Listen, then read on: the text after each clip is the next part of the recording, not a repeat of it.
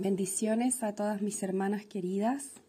Hoy les saludo con amor en el corazón y gratitud hacia el Señor por brindarme la oportunidad de dirigirme a ustedes una vez más para continuar con esta serie cuyo centro es conocer el verdadero amor, de manera tal que podamos reconocerlo, experimentarlo y entregarlo en abundancia.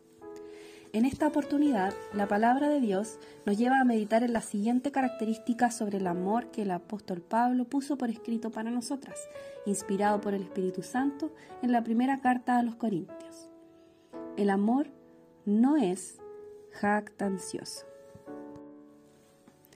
Esta característica del amor verdadero me pareció a lo menos curiosa.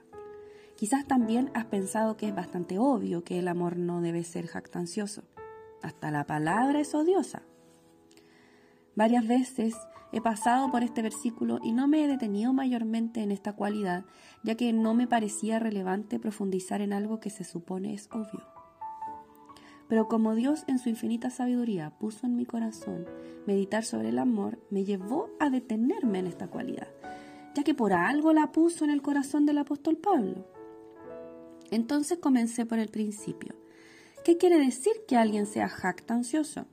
De las muchas definiciones, todas se resumen en que alguien jactancioso es alguien que se alaba a sí mismo, un presumido o una presumida. Entonces, el que ama de verdad o el verdadero amor se manifiesta en que éste no se alaba a sí mismo. Vemos la demostración perfecta de esto en el origen del amor que es la Trinidad de Dios. Dios Padre, Jesucristo y el Espíritu Santo conviven y se retroalimentan constantemente en amor perfecto y santo. Es tan grande su amor que fuimos creados para poder experimentar lo mismo hacia Él, hacia nosotros y hacia otros. Ellos se honran y aman en verdad. ¿Se imaginan si hubiera jactancia en ellos? ¿Qué diría el Espíritu Santo si no fuera amor? Quizá diría algo así como, yo soy el que convence de pecado aquí, ¿ah? Levanté a Jesús de los muertos. Yo soy el que doy dones. Soy el mejor. Denme el honor a mí. Quizás, si Jesús no fuera amor, respondería algo así como, sí, claro, pero yo me humillé a mí mismo. Me despojé de ser Dios. Ustedes no saben lo que es tener frío y hambre. Yo sí, yo sufrí oprobio y la muerte más horrenda para que a través de mi sacrificio las personas puedan volver con nosotros, en vez de estar condenados a vivir sin nuestra amorosa presencia. Los honores deben ser todos para mí. Entonces, Dios Padre, si no fuera amor, los haría callar a los dos y diría, basta ustedes dos. Al final, mi voluntad es la que permanece, yo soy el mejor, la honra es para mí. Molesta, ¿cierto? Eso no suena para nada a Dios, todo lo contrario. Ellos se honran y se respetan y se aman entre ellos. La palabra de Dios dice en Proverbios 27.2, alábete el extraño y no tu propia boca, el ajeno y no los labios tuyos. Toda la jactancia suena más bien a Satanás. Eso es porque Dios es amor y su discurso jamás fue jactarse de sí mismo sino que al ser tres deidades se unen en una voluntad en amor y honor los unos por los otros. Su deleite está primeramente en entregar amor porque son amor, y el amor no puede centrarse en el yo. Por eso fuimos creados. Somos la creación que se produjo a causa del amor. ¿Qué por su parte nos demuestra el enemigo? Un vistazo de ello lo tenemos en medio de la tentación a Jesús, cuando le dice, todo esto te daré si postrado me adorares. Satanás quiere una adoración que de partida no le pertenece y encima de esto quiere provocarla por lo que ofrece, que en este caso eran posesiones. Él no puede ni sabe recibir adoración, ya que es creación y no creador. Por principio no le pertenece ninguna adoración. Además que tampoco sabría recibirla, ya que va ligada al amor y él no sabe amar. Entonces, no le pertenece la adoración, pues es toda para el Creador, y pretende comprarla a través de ofertas que solo suenan agradables, pero que alejan del amor. La adoración es o debería ser producto del amor y este no puede comprarse, solo puede entregarse y alimentarse fundado en buen origen. Entonces, Satanás por consecuencia no se ama, solo se idolatra a sí mismo, se jacta de su posición y de oponerse al Altísimo, pero no se ama a sí mismo. Si se amara, no se habría alejado jamás de Dios. Ahora bien, si alabarse a sí mismo es ser jactancioso, lo opuesto y por ende correcto sería el ser humildes. Esta posición del amor a veces puede incomodarnos porque el que ama se humilla. El que ama se hace a sí mismo vulnerable, puesto que no busca la razón ni el honor, sino que supremamente el bien del ser amado. Es así como la mayor expresión de amor la tuvo Jesucristo siendo hombre. Habiendo experimentado desde siempre el ser Dios, se hizo vulnerable al nacer como ser humano en la tierra, expuesto a sufrir de la misma manera que nosotros, y aunque anunció el ungido de Dios, su discurso nunca fue ámenme, póstrense delante de mí, sino que fue el haber venido para darnos la oportunidad de acercarnos al Padre. Teniendo voluntad propia, decidió someterla a la del Padre y sufrir la muerte de cruz por amor. Como nos dice Juan 15:13, nadie tiene mayor amor que este, que uno ponga su vida por sus amigos. Esta es la máxima renuncia al yo. Sin embargo, el que hace el bien y ama a otros no lo expone para recibir honor. Después de todo, nos sentimos que es deshonesto cuando algunos políticos hacen buenas acciones en alguna campaña electoral y las publicitan en todas las redes sociales para que todo el mundo vea todo lo bueno que son. Misma premisa. Proverbios 27:14 nos dice que el que bendice a su amigo en alta voz madrugando de mañana, por maldición se le contará. Mismo principio tras el que no sepa tu mano izquierda lo que hace tu derecha, de Mateo 6.3, y de nuevo en Efesios 6.6, no lo hagan solo cuando los estén mirando, como los que quieren ganarse el favor humano, sino como esclavos de Cristo, haciendo de todo corazón la voluntad de Dios. La pregunta que puede seguir a esta evidente demostración de que la jactancia se opone al amor verdadero es, ¿por qué si es tan evidente se hace necesario mencionarla o meditar en esto? Recordemos que esto está en el contexto de la carta a una iglesia, la iglesia de Corinto. Si leemos con calma los pasajes anteriores al capítulo 13, nos daremos cuenta que Pablo le llama la atención a la iglesia, ya que algunos se jactaban de ser seguidores de tal o cual apóstol, y surgían en ellos discusiones y arribismos sobre quién estaría en lo correcto, capítulo 3, de su tolerancia a la inmoralidad dentro de la iglesia, capítulo 5, etc. Todo esto es jactancia. Es una actitud en contraposición a la humildad que se manifiesta por palabra o por hechos. Entonces, de los labios de la propia iglesia había expresiones y actos que se contraponen al amor. Eran evidentes y conocidos. Por algo Pablo fue informado de esta situación no estaban agachando la cabeza, sino que demandándose entre ellos, o sea, peleando públicamente. No se avergonzaban de lo malo, sino que lo mantenían. Hoy en día vemos lamentablemente el mismo germen en muchas congregaciones. Unos defendiendo a tal o cual autodenominado apóstol o predicador o religión, olvidando que los ojos no deben estar puestos en las personas, o en filosofías centradas en el yo, sino que en Dios y su palabra. Otros también deambulan por distintos lugares, hablando mal de sus propios hermanos en la fe o inclusive sus líderes, sembrando disensión y separación dentro de las iglesias, en vez de restaurar y actuar en amor por amor a Dios. Faltando al amor al prójimo y muy probablemente a causa de alguna herida en el amor propio, la iglesia de Corinto no es tan distinta a varias de la actualidad. Es una lamentable realidad, puesto que no todos conocen el amor o están dispuestos a amar de verdad, con toda la renuncia que esto implica, porque ¿no se supone que amamos a nuestros enemigos? ¿Cómo se puede ver manifiesto entonces un amor no jactancioso? En cuanto al amor a Dios, se puede ver manifiesto en el servicio en humildad y no por honores. Cuando hacemos algo o lo ponemos al servicio sin publicidad, sin buscar retribución, sino que solamente por saber que así amamos a Dios y damos, aunque sea un poquitito de lo mucho que nos da cada día, tenemos el corazón en el lugar correcto, ya que nos importa solo lo que Dios ve. También es un amor que no demanda cosas de Dios por lo que, comillas, se hizo por Él.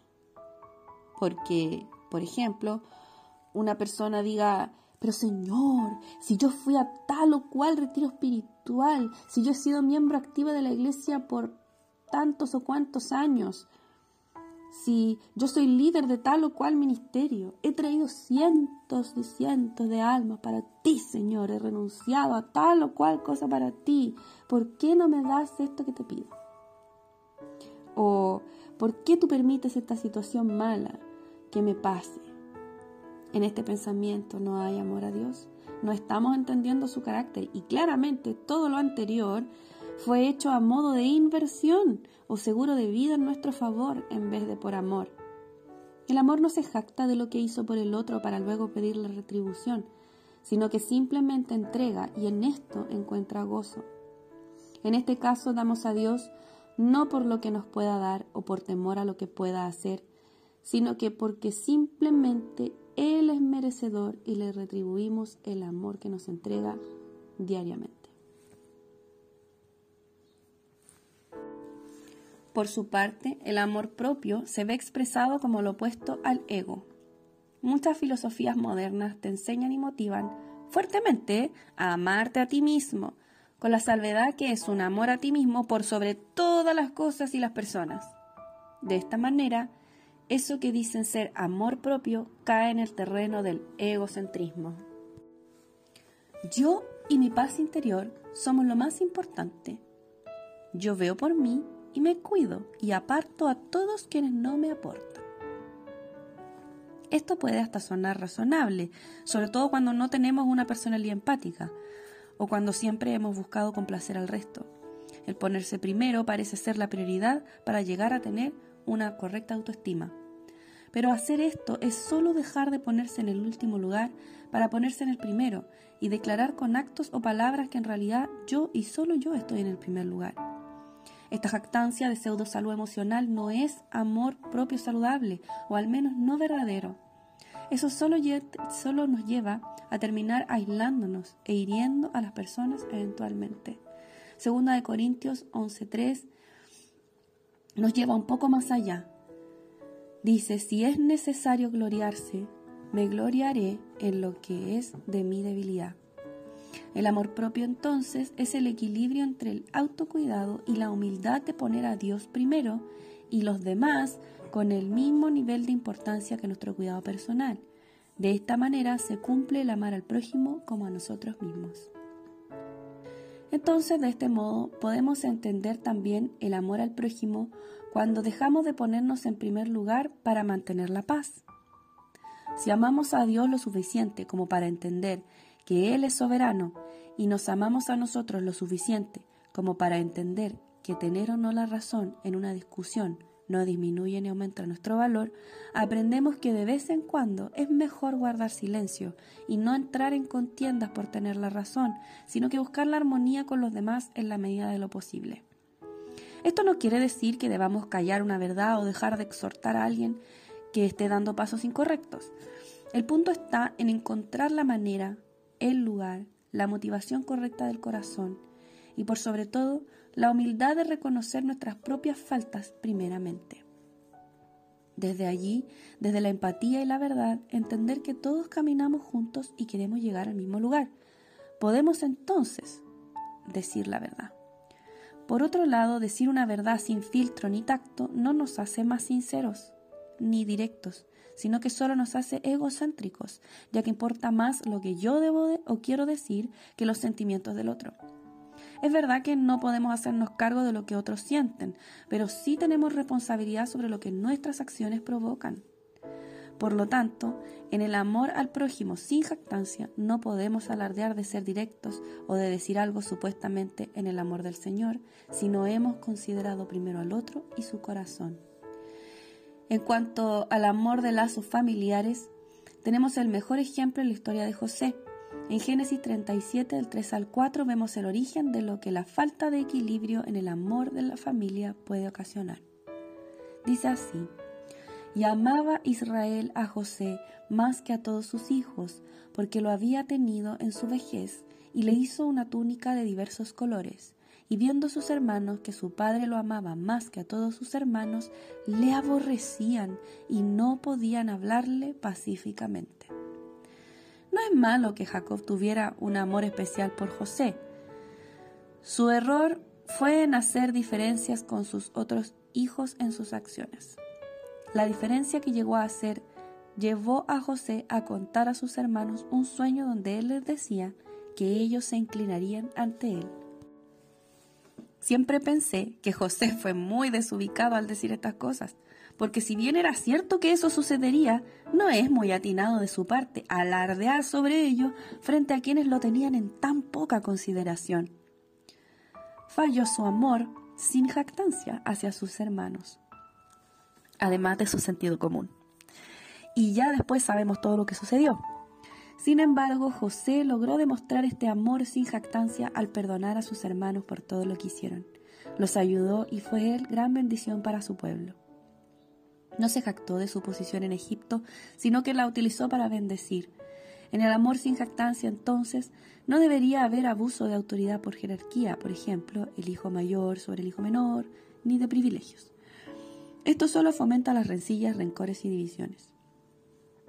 Así también, los padres no deben hacer diferencias entre los hijos, ni jactarse de autoridad aplicando reglas aleatorias o castigos sin propósitos basados en una rabia del momento y no por amor. Por último, el amor de pareja sin jactancia es un amor que no alardea de las cosas que hace por el otro, no las utiliza como arma en contra del otro o como herramienta de manipulación, es decir, nos saca en cara. A veces pensamos que el sacar en cara tiene que ver con recordar los errores del otro para validar nuestra postura, lo que también está muy mal. Pero si recordamos que jactarse es alabarse a uno mismo en acciones o palabras, debemos tener en cuenta que muchas veces damos lo mejor de nosotros mismos y de pronto no es suficiente para el otro. Parece que el otro no se da cuenta o no aprecia todo el amor que brindamos. Entonces de repente retiramos estas acciones de amor para que la pareja se dé cuenta. Y cuando finalmente esto sucede y surge la conversación sobre lo que está sucediendo, la persona vomita todo lo que tiene atorado adentro, sobre todo lo buena persona que es y lo poco que el otro le considera y o retribuye. Esto suena amor verdadero. Si amamos, no lo hacemos para recibir, aunque sí es necesaria la retroalimentación. Por lo tanto, en dichas situaciones no alardeamos de lo buenos que somos, sino que comunicamos nuestras necesidades y por supuesto oramos también por ellas. No esperamos que se nos desborde la rabia o la impotencia. El amor es sufrido, por lo tanto soporta sin quejas. ¿Por qué? Porque comunica oportunamente. La intimidad parte por una comunicación franca que evita los alardes, eh, más bien busca el bienestar común y del otro. En resumen, la jactancia es una manifestación externa de orgullo y egocentrismo. El que ama en y de verdad, por defecto, hace todas las cosas en humildad y mansedumbre, entendiendo que el único merecedor de todo reconocimiento es Dios, puesto que todo cuanto es bueno proviene de Él, y es puesto por Él en nosotros conforme a sus buenos propósitos. Cuando sintamos el impulso de jactarnos, tomemos el tiempo de reflexionar y pensar ¿A quién estoy amando con lo que hago y a quién estoy dejando de amar? Recordemos siempre que no se necesita sentir afecto, cariño o enamoramiento para amar. El amor es una decisión en acción que se manifiesta para la gloria de Dios, para que le conozcamos como Él verdaderamente es y para que entendamos cómo Dios desea que vivamos y le sirvamos. A Él sea la gloria eternamente. Oremos. Amado Dios, Gracias por enseñarnos cada día más sobre ti y lo hermoso que es conocerte y conocer tus propósitos para nosotros. Sabemos que fallamos y que necesitamos de ti para poder llevar adelante esta vida de la manera que se necesita para ser vivida a su completo potencial y en perfecto equilibrio. Ayúdanos, Espíritu Santo, a recordar que el amor no es jactancioso y que nada debemos hacer por vanagloria, sino que más bien podamos servir de manera humilde y sin segundas intenciones, que nuestro amor sea verdadero y sincero en todas sus aristas, y así podamos darte la gloria que mereces solo tú. Llévanos día a día a conocer más del amor verdadero y a ponerlo por obra. Abre nuestros ojos, nuestro corazón y nuestra mente para distinguir el camino que debemos seguir. En el nombre de Jesús. Amén. Que Dios te bendiga.